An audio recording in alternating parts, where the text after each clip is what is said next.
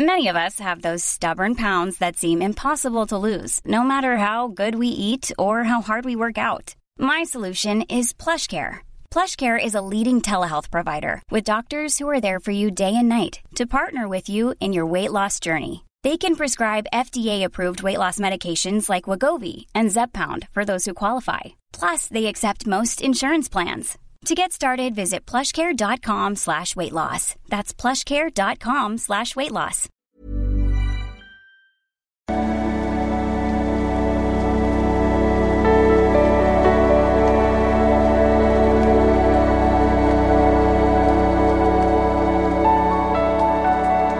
Ja, hallo ihr Lieben, Christian Schauer, Paartherapeut, Beziehungscoach, Psychologe. Und ja, heute besprechen wir mal wieder eine Dating-Situation. Ähm, genau. Hab jetzt mal kurz reingeguckt. Ähm, aber ja, wieder Versuch, so seinen Liebeschip umzuprogrammieren. Da gibt's natürlich immer äh, eine Menge Probleme. Wir gucken mal, wie die Zuschauerin das hier gemacht hat und welche Fragen da so aufkommen. Äh, heute gibt's noch mal, geht mein Drama Fastenkurs los, da könnt ihr noch mal vergünstigt einsteigen. Lasst den noch mal drin, den Frühbucherpreis heute. Äh, genau. So, lieber Christian, ich, weiblich Anfang 30, höre deinen Kanal schon länger und habe in meiner Beziehung gerade Probleme, sie einzuordnen. Ich schreibe als Minuspol und möchte gerne mal darauf aufmerksam machen, dass auch der Pluspol sehr problematisch sein kann. Ja, gut, da habe ich sowieso keinen Zweifel. Das denkt man immer, wenn man so pluspolig ist, dass es so angenehm wäre. Aber ist es tatsächlich nicht, ja. Letzten Male war ich in meiner Beziehung immer Pluspol. Also wer das jetzt wirklich nicht kennen sollte, Pluspol ist halt dieser verlustängstliche Part, der mehr zieht und Minuspol ist der, der eher raus will oder bindungsängstlich ist. Aber gucken wir mal, wie sich das hier überhaupt so darstellt. Äh, weshalb ich auch auf deinen Kanal geschossen bin, da ich aus der letzten zweijährigen bindungsängstlichen Beziehung emotional abhängig wurde, am Ende vor einem Sterbenhaufen stand. Ich habe auch danach für Selbstliebe praktiziert und auch einige deiner Kurse gemacht auf liebische.de. Danach habe ich meinen Freund äh, XY, auch in meinem Alter, im, nennen wir ihn mal, Kurtowskow, äh, im Oktober in einer Kneipe kennengelernt. Ich habe ihn angesprochen. Ja, also schon, was ich nicht empfehlen kann, wie gesagt. Äh, ich weiß, ich bin da immer so streng und mir wird das ja immer wieder vorgeworfen, dass ich da nicht woke genug bin und ich weiß nicht was. Also ihr dürft natürlich Männer ansprechen, also das ist nichts, ist in Ordnung. Nur äh, man neigt dazu, entweder unpolare Männer anzusprechen oder Männer, die nicht so hundertprozentig interessiert sind. Aber das muss jetzt auch jetzt nichts mit dem Folgenden zu tun haben unbedingt. Ich habe ihm angesprochen, ich bin im sozialen Bereich tätig. Er studiert noch, deshalb verdiene ich auch sehr viel besser als er, was ja auch für meine, was sich ja auch für meine, manche Männer nicht so gut anfühlt. Sicherlich richtig, für viele Frauen eigentlich auch nicht. Er kam damals gerade aus einer Affäre raus, ein paar Wochen später fingen wir an zu daten. Später stellt sich heraus, dass er seine Affäre erst beendet hatte, als wir schon dateten. Auch nicht ganz ideal. Ich weiß, keine Dreiecke. Ja, äh, also ja, da hatte ich schon das erste Mal angelogen. Das ist schon, das sind all diese Sachen, wo man sich wirklich trainieren muss, die nicht immer wieder zu übersehen. Ne? Das ist schon, ich weiß, ich habe sowas früher genauso gemacht, schon angelogen und man will immer drüber weggucken, ne? Der arme Kerl und ja, hat halt mal einmal gelogen am Anfang, aber äh, gut, mit dem Ansprechen, vielleicht habt, vielleicht habt ihr euch auch einfach so Smalltalk gemacht, wie das hier so klingt, dann ist ja auch völlig in Ordnung. Aber hier ist schon erster dicker Bämmer, wo du, und das ist, glaube ich, meiner Ansicht nach immer der Hauptfehler von den meisten, dass man immer wieder über diese Anfänger rübergeht und da musst du deine Standards- und Dealbreaker-Liste, Modul 1, das habe ich schon gemacht, musst du da schärfer gestalten, ne? Also klar kann man sich das dann mal ein bisschen angucken, aber mal oft ist es ja so, dass es dann auch so weitergeht und dass man dann, bevor man so komplett verliebt ist, äh, die Reißleine zieht, so, ne? Das ist äh, ein Thema in ganz vielen E-Mails, dass sie einfach nicht ähm, streng genug sei. Wie gesagt, ich verstehe das, ich war da auch mal aber das ist der Weg raus, ist einfach wirklich sehr streng zu werden, so, ne? Also das ist schon mal dicke, fette Lüge in the fucking face, ne? So, äh, es waren die ersten zwei Monate wie im siebten Himmel, wie eine klassische toxische Beziehung eben losgeht. Ja, auch das, äh, ich meine, deswegen hört keiner auf zu daten, nur weil es ähm, äh, also man, man kann lernen, diesen toxischen Vibe zu entdecken. Also man kann lernen, wie sich dieses, dieses Dopamin oder was auch immer das dann ist, also dieses, äh, dieses Rauschgefühl anfühlt und man kann es lernen, das zu identifizieren. Und man kann auch lernen, äh, also klar, keiner gehört nur wegen diesem Rauschgefühl aufzudaten, ne? Aber äh, man kann lernen, mh, hm, kein gutes Zeichen, weil das deutet häufig auf Hot and Cold hin und viele Probleme und ja. Also, und wenn du auch sagst, die klassische toxische Beziehung, ist es wieder, dass du es hm, zugelassen hast, ist jetzt kein Vorwurf, aber wir wollen ja gucken, was kann man anders machen, ähm, dass es in die Richtung geht wieder, ne? Ähm, ja, um Jahreswechsel kamen wir zusammen, es ging von ihm aus, äh, wir stellten uns unsere Freunde vor, schrieben jeden Tag viel, trafen uns alle zwei bis drei Tage. Danach im Januar wollte er einen äh, Sober January machen, also so drogenfrei. Er wollte mitmachen, auch wenn er regelmäßig kifft, ja, also erstmal schon, also das ist schon, also er will jetzt weiß nicht, will er jetzt alkoholfrei machen? Gibt es auch ein Alkoholthema? Aber kiffen will er trotzdem, also macht er da nicht beides? Also sind viele Menschen auch noch äh, unwilliger, damit aufzuhören, habe ich manchmal das Gefühl, oder mal einen Monat auszusetzen mit Kiffen gilt ja immer so als weniger schlimm als Alkohol. Oder ich bin jetzt kein Experte, aber höre das immer mal wieder. Äh, vielleicht ist es nicht so gesundheitsschädlich, aber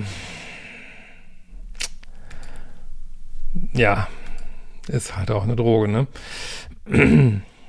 äh, und wieder, also ihr macht euch das Leben schwer. Also ich sage jetzt nicht, dass man den nicht daten darf, so, ne, wirklich nicht. Weil so viele Menschen nehmen Drogen, wenn man aber wenn ihr euren Lieb Liebeschip umprogrammiert und eine ruhige Beziehung haben wollt, dass jemand, der Drogenthemen hat, ist da sehr wahrscheinlich nicht so, also, oder mit einer gewissen Wahrscheinlichkeit nicht der Richtige, so, ne? Just saying. Ich weiß natürlich nicht, wie schlimm das ist, aber naja. Noch dazu äh, hat er so depressive Verstimmungen, keine gute Mischung. Im Januar schon verlor die rosarote Brille dann an Farbe. Es ging plötzlich los, dass er Forderungen stellte, ich sollte ihm jeden Morgen guten Morgen und jeden Abend gute Nacht schreiben. Das engte mich voll ein. Ja, okay, das kann ich jetzt ein bisschen verstehen. Das ist jetzt hier so ein bisschen problematisches Pluspolverhalten tatsächlich. Ne? Ähm, ja, also es ist auch völlig Inakt, also ist auch schon wieder echt weird, ne? Dazu kamen plötzliche irrationale Vorwürfe, wie ich würde zu distanziert schreiben, nicht genug Herzen, überhaupt zu wenig und zu unlieb. Ja, das ist egal, ob, ob du den jetzt als Plus- oder Minuspol einstufst. Ähm, es gibt auch, also das muss ich jetzt mal kurz ausholen, das ist tatsächlich so ein Problem, dass ich häufig Bindungs-Plus- und Minuspol ähm, häufig in einen Topf schmeißen, mit dem der eher ähm, co-abhängig agiert und jemand, der vielleicht ein bisschen zu egozentrisch agiert, so, ne? Und ähm, das kann aber auch andersrum sein. Das kann auch sein, der, dass der der Pluspoliger ist, egozentrischer agiert und der eigentlich, wissen Sie jetzt nicht hundertprozentig über die, aber bisschen aus dem Co-Abhängigen agiert, also ein bisschen, also ein bisschen zu viel Kompromisse macht dass der einen äh, bindungsmäßigen Minuspol geht, das geht durchaus so, ne? Aber das ja immer so kompliziert, deswegen, ja, machen wir uns das manchmal ein bisschen einfacher hier. So.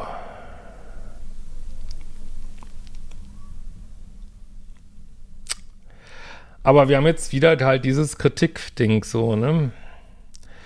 Jetzt kann natürlich, was heißt Kritik, wenn er natürlich meint, das gefällt ihm nicht, darf er das natürlich sagen. Also das macht es jetzt nicht schon per se toxisch automatisch, aber es kommt jetzt wieder, wie das so häufig ist, so eins zum anderen so, ne? Und das könnte man jetzt auch noch unter Kompatibilitätsprobleme, dass unterschiedliche Erwartungen einfach gibt, an wie viel geschrieben wird und so. Ähm, vielleicht sagt er einfach so ein Bedürfnis, ich will das auch nicht jetzt zu sehr problematisieren und vielleicht ist er auch gar nicht so egozentrisch, keine Ahnung. Aber er hat auf jeden Fall, deutest so ja an und was ich mir immer sage, wenn Menschen in ihren Mails schreiben von, dass ihr Partner, also wenn Partner und Droge in einem Satz vorkommen, gehe ich immer schon aus, dass es auch ein Drogenproblem gibt.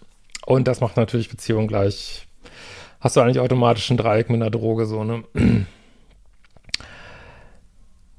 So, äh, dabei hatte ich nichts an meiner Schreibweise verändert und auch sonst stehe ich nicht auf ständiges Schreiben. Es passierte dann oft, dass er mit einer emotionalen Mauer bei Treffen auftauchte, überhaupt nicht mehr zugänglich war, was typisch ist für Leute, die vielleicht ein bisschen viel irgendwas reinpfeifen. Ähm, und ich stundenlang mit ihm reden musste, bis er wieder normal war. Ja, ich meine, jetzt muss ich wieder fragen, wer will das, ne?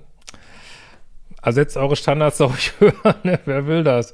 Es sollte eigentlich in den ersten sechs Monaten sollte es eigentlich mehr oder weniger überhaupt keine Probleme geben, ist so meine Meinung. Ne? Der Grund war, dass ich angeblich äh, zu wenig gute Nacht oder sonstige Liebesbeweise geschrieben hätte. Ja, also das ist natürlich jetzt auf eine Art sehr pluspolig von ihm, ist da aus seiner Sicht einfach zu viel verlangt, aber jetzt kann er natürlich sagen, ich brauche das so, aber passt dir da nicht gut zusammen, ne? Auch wollte er nie richtig über seine ehemaligen Beziehungen und Muster reden, was mir schon komisch vorkam. Meine Vermutung ist, dass er nach dem Rausch, das hört sich alles nicht gut an, der Sober January für einen rasanten Abstieg seines Dopaminhaushalts und damit der Honeymoon-Phase gesorgt hatte. Absolut möglich und du deutest immer wieder auch, für mich wirkt das jetzt so, als wenn es doch erhebliche ähm, Drogenprobleme gibt und das ist einfach, wenn ihr euren Liebeschip umprogrammieren wollt, ist das nicht das Richtige. Das muss ich einfach sagen. Ihr könnt es natürlich trotzdem machen, aber dann wundert euch nicht, wenn es Schwierigkeiten gibt. Ne? Aber mit so einer krassen Warnungsverschiebung hatte ich nicht gerechnet. Es ging dann weiter mit ewigen Streits, Versöhnungen. Ja, da haben wir schon drin überaktiviert. Das wird auch schnell, schnell geht dann schnell ins Toxische über. Äh, zu viel Streit, also zu viel Action, Drama. Macht den Dramakurs? Äh, das ist nicht, wie es sein soll. Es ist nicht, wie man sich eine stabile Beziehung vorstellt. Ne? Kann man machen, ist halt Drama, Action, äh, Emotionen, Wein, toxischer Sex. Wenn man das haben will, okay, aber vermutlich willst du nichts haben, sonst wird es mir nicht schreiben. Es ist wahrscheinlich, seid ihr kein gutes Match da. Ne? Ich will jetzt auch nicht äh, jetzt ihm da die ganze Schuld zu schieben, aber es passt scheinbar einfach nicht. Ne? Also außer, dass er scheinbar zu viel Drogen nimmt. So, es hatte sich so eingependelt, dass ich fast die Rolle einer Therapeutin für ihn einnahm. Ja, da haben wir wieder dieses Retterthema. Äh, mal ganz interessant, das hier zu sehen, wo du sagst, eigentlich bin ich so minuspolig, aber du hast trotzdem dieses Retterthema, das ist auch irgendwo in meinem Modul 4 ausgeführt, da die drei ähm, Arten von Co-Abhängigkeit, du würdest ja diese, das wäre bei dir so die, ähm, die zweite Art von Co-Abhängigkeit, in der du jetzt gerade bist, ne? Äh, häufig wechselt man auch von der ersten, das ist so diese liebessüchtige, also jetzt co-abhängig, also ansatzweise co-abhängiges Verhalten wechselt man häufig dann, wenn man weiter an sich arbeitet, in die bindungsängstliche Co-Abhängigkeit. Und dann gibt es noch eine dritte, aber das äh, gucken wir uns jetzt mal hier nicht an. Ähm, wie gesagt, mein Modul 4, Co-Abhängigkeit und Bindungsangst. So, äh, er war emotional instabil, auch nicht das Richtige, wenn man meine, das ist jetzt, äh, ist jetzt nicht schlimm, also er darf, er darf da stehen, wo er steht, ne? Aber wenn du vielleicht, also viele, die mir schreiben, sind ja selber nicht die stabilsten und dann braucht man jemand, der stabiler ist als man selber, sonst ballert das halt, ne? Er war emotional instabil, hatte starke Stimmungsschwankungen zwischen Freude und Verliebtsein, Aggression und Depression. Ist das der richtige Partner für dich? Äh, bei den kleinsten Kleinigkeiten war er gekränkt. Oh, das ist auch so anstrengend, ne? Wie gesagt, wenn jetzt aus dieser ganzen langen Liste, wenn das jetzt eine Sache wäre, dass er vielleicht möchte, dass du mehr schreibst oder so, ja, natürlich kann man nicht erwarten, dass der Partner immer genauso ist, wie man es möchte, aber wie so häufig in den Mails wird die Liste jetzt immer länger, ne? Äh, es kam zum Streit und er drohte eine Trennung an. Schließlich sagte ich dann auf eine Trennungsandrohung äh, nach fünf Monaten, ja gut, dann trennen wir uns eben. Es kommt mir so vor, als habe er XY-Züge, SY-Züge. Ja, wir werden ja natürlich uns da, ja, wir nehmen einfach mal so dieses Verhalten so ist, wie es so ist. Und ich habe eventuell ein Helfersyndrom. Kommt, das kommt tatsächlich so rüber, ja. Ähm, aber hört sich sehr anstrengend an. Und wie gesagt, ist das, äh, ich meine, gerade wenn ihr meine Kurse macht, dann müsst ihr euch, versucht euch wirklich dran zu halten, weil wenn du so wirklich Standards und Dealbreaker hier genügend setzen würdest, dann müsste irgendwann der Punkt kommen, wo du sagst, ey, das ist einfach nicht machbar. Aber ich kann verstehen, auch das kenne ich aus meinem Leben, dass es trotzdem fünf Monate dauert, bis man dann nur, ich würde euch gerne dahin bringen, dass ihr es schon früher macht. Ne? So ab drei Monaten hängt man eigentlich so drin und das wird schwierig so. Also versucht wirklich vor dieser drei Monatsgrenze äh, eine Klarheit zu kriegen über die Beziehung und dann lieber, also lieber raus, als immer wieder so durchwirken irgendwie, ne? Äh, ich wartete Monate drauf, bis er mal äh, einen äh, Bereitschaftsdienst anrief, damit die einen Termin für eine Beratung für ihn ausmachten. Leute, das ist immer wieder, das ist ja immer wieder das Problem, wenn man vielleicht ein Helfersyndrom hat, dass man immer wieder Menschen datet, denen auch geholfen werden muss. Warum? Es macht keinen, keinen Sinn. Das ist ein Muster, was du wirklich aufgeben musst. Ne? Ich sage immer wieder das Beispiel, gehst du im Blumenladen und sagst, ich möchte Blumensamen haben. Nein, du kaufst dir einen fucking Blumenstrauß, der fertig ist. Ne? Das muss man aus dem Kopf mal rauskriegen, dass man immer wieder dieses aus der Kindheit wiederholt, dass man Menschen helfen muss. Nein, musst du nicht. Du kannst wirklich in Ruhe jemand suchen, dem nicht geholfen werden muss. Dem mag ja gern geholfen werden, aber das muss nicht du machen, so, ne? Er sagt, meine Bindungsangst sei das Problem. Also er hat natürlich ein Recht auf seine Sichtweise. Ich finde mich aber gar nicht so bindungsängstlich. Ich antworte immer und bin verlässlich bei Verabredungen und sehe das Problem eher auf seiner Seite, denn hat die psychischen Beeinträchtigungen, die schwierig im Umgang sind. Ja, mach alles sein, aber ich stelle immer wieder die gleiche Frage, warum willst du unbedingt mit dem zusammen sein, ne? Ne, also wolltest du jetzt hier auch nicht mehr, aber äh, das, man kann immer wieder überlegen, welche Diagnosen hat mein Partner und was stimmt mit dem nicht. Aber das ist, führt meiner Ansicht nach ab einem gewissen Punkt in die Irre. Fragt euch lieber, welcher Anteil in euch ist, der sozusagen Anziehungspunkt für diese Art von Beziehung. Ne? Was ist in mir, dass ich in diese Beziehung gerate? Das ist so Kern meiner Arbeit. Ne? Äh, auf der einen Seite will ich ja auch für ihn da sein, wenn es mir nicht gut geht, aber leider hat er einige destruktive Verhaltensweisen. Ja, warum solltest du? Du musst dir das nicht reinziehen, ne? Die nicht gut für mich sind. Neben ständigen Streits habe ich mich nun insgesamt dreimal angeschrieben mit Beleidigungen wie halt die Fr Hals hm. Und ich weiß nicht, wie ich mich jemals nicht verlieben könnte. Gut, dass man im Streit jetzt mal blöde Sachen sagt, aber wenn, ehrlich gesagt, nach so einer kurzer Zeit, ich meine, das ist schon also das wäre für mich schon ein Dealbreaker. Aber das, du musst deine Dealbreaker-Liste haben und dann guckst du da drauf und wenn da sowas drinsteht, krasse verbale Beleidigung und das steht unter dem Punkt Dealbreaker, wie gesagt, macht Modul 1 dafür, dann gehst du raus, fertig. Da wird auch nicht mehr diskutiert, ne? Alles klar, äh, eins und dann, ich würde da immer sagen, alles klar, eins und eins ist fünf, weil du kannst ja nicht diskutieren, du kannst dann sagen, du kannst halt sagen, ich möchte nicht, dass du so mit mir redest. Aber das bringt nichts. Er ist vielleicht nicht bei sich, vielleicht sind es auch einfach nur die Drogen. Ist auch nicht egal, du bist nicht seine Krankenschwester und dann einfach sagen, hey, alles okay, offensichtlich passen wir nicht zusammen. Muss man auch nicht sagen, du hast die, die und die Probleme, weil das triggert die Menschen ja auch immer so an, sondern einfach sagen, ja, ich glaube, es passt nicht, alles gut. Ich, äh, ciao, tschüssi, ich gehe dann mal und äh, fertig, ne? Schon schwierig genug, sich dann zu trennen, so, ne? Ähm, bei unserer Trennung ähm, kam es dann. Ah, okay, das wird niemand anträgern. Also es wurde noch viel schlimmer auf jeden Fall. Oh je. Ja, deswegen versuche ich euch immer dahin zu bringen, dass wir früher rausgeht. Wirklich, das, ja. Weil Trennungen sind, wenn Leute schon so instabil sind, dann sind Trennungen häufig auch nochmal so ein Triggerpunkt. Ähm, ja, hat er sich noch ein bisschen gerechtfertigt mit dem, ja, deswegen sage ich ja, dass ein Gespräch an der Stelle nicht mehr möglich, so, ne. Es war alles so stressig für mich, dass ich fast einen Burnout bekam. Es, äh, er konnte auch nicht mehr gut schlafen. Ja, vielleicht, deswegen sagt man eigentlich immer gerne, ja, ihr seid nicht kompatibel, um so diese ganze Wert, welche Schuld jetzt. Äh, also natürlich hat jeder eine Verantwortung für sein Verhalten, wenn er ähm, sozusagen dich da so verbal oder auch anderweitig angehen sollte, ist das natürlich äh, nicht deine Schuld so, ne? Aber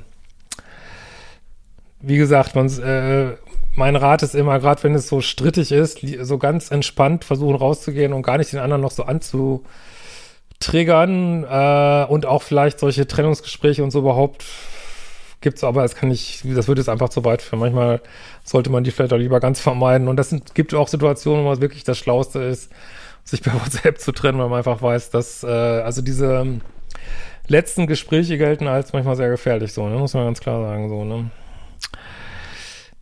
Äh, das Schwierige ist, so richtig trennen können wir uns auch nicht, denn so schlecht diese Beziehung war, so schön war es auch mit ihm, er kann so lieb sein.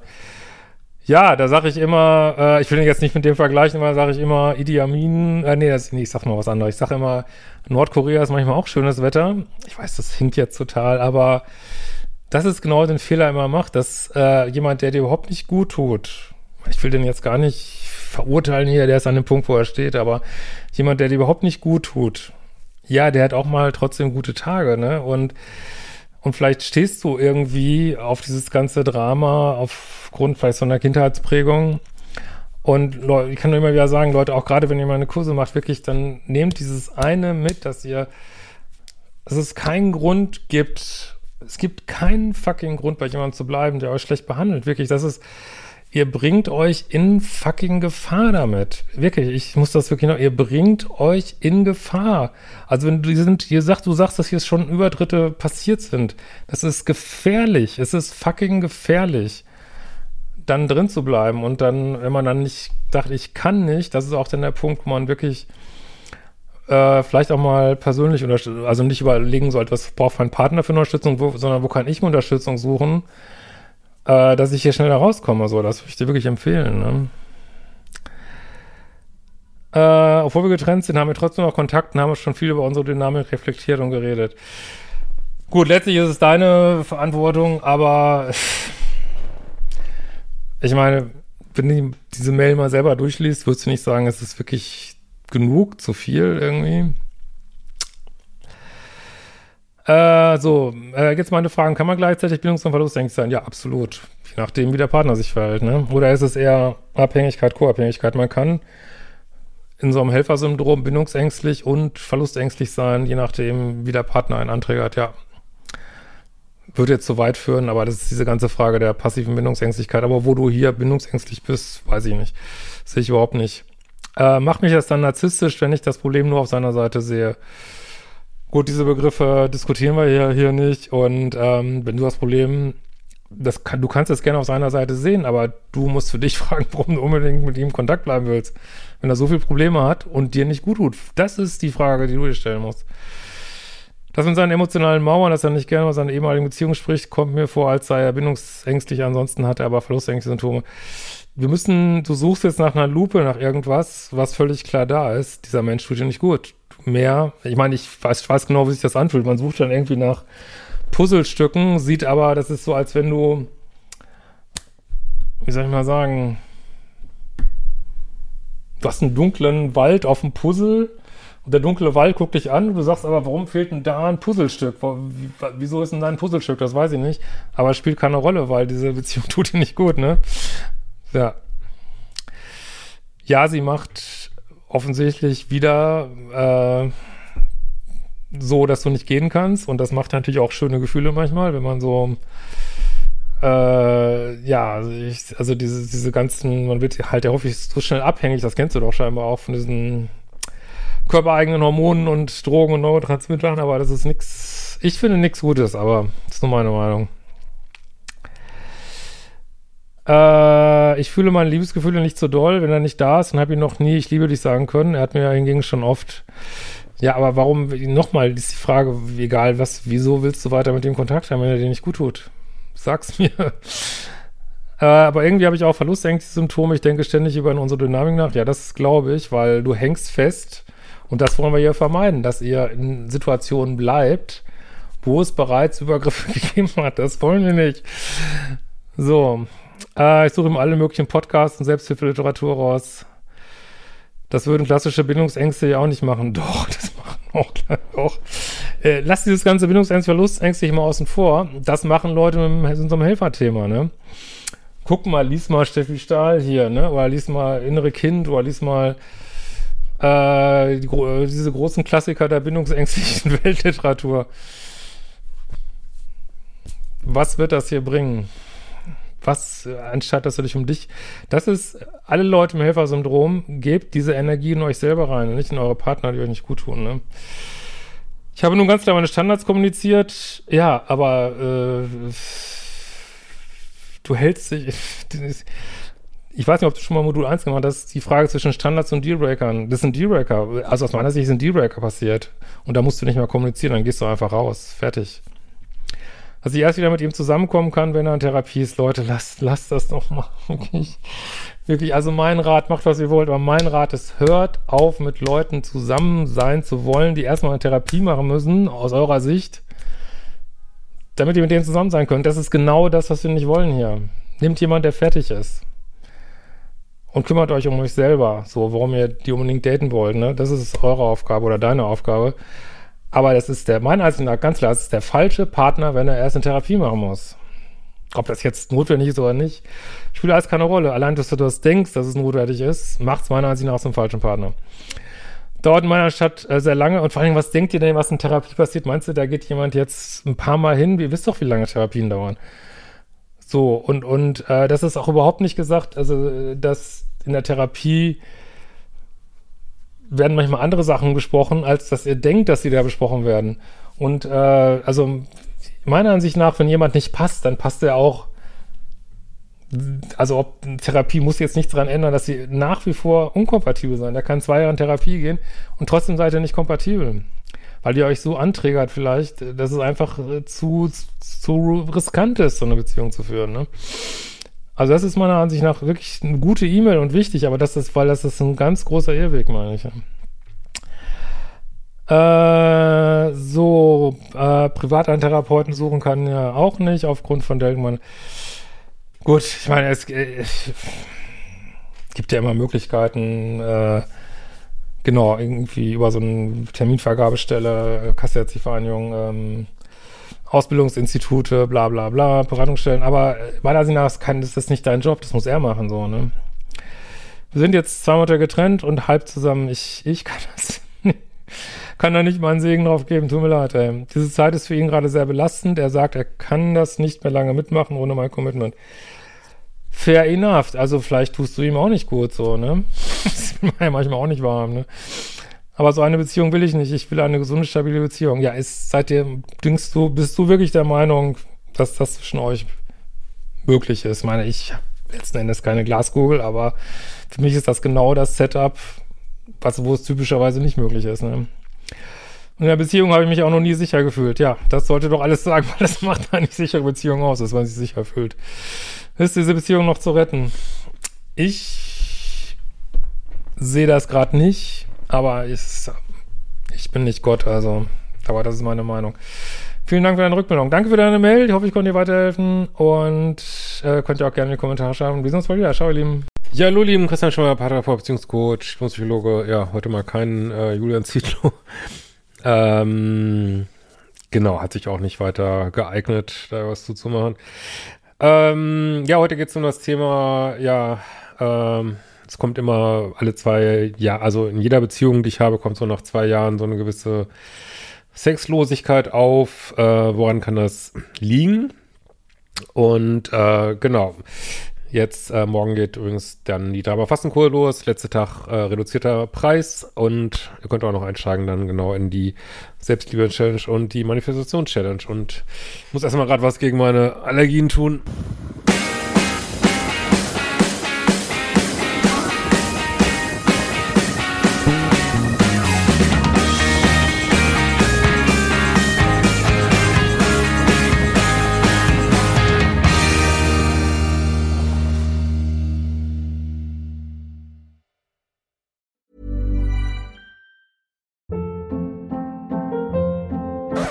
Hold up. What was that? Boring. No flavor. That was as bad as those leftovers you ate all week. Kiki Palmer here, and it's time to say hello to something fresh and guilt-free. Hello Fresh. Jazz up dinner with pecan-crusted chicken or garlic butter shrimp scampi. Now that's music to my mouth. Hello Fresh. Let's get this dinner party started. Discover all the delicious possibilities at hellofresh.com.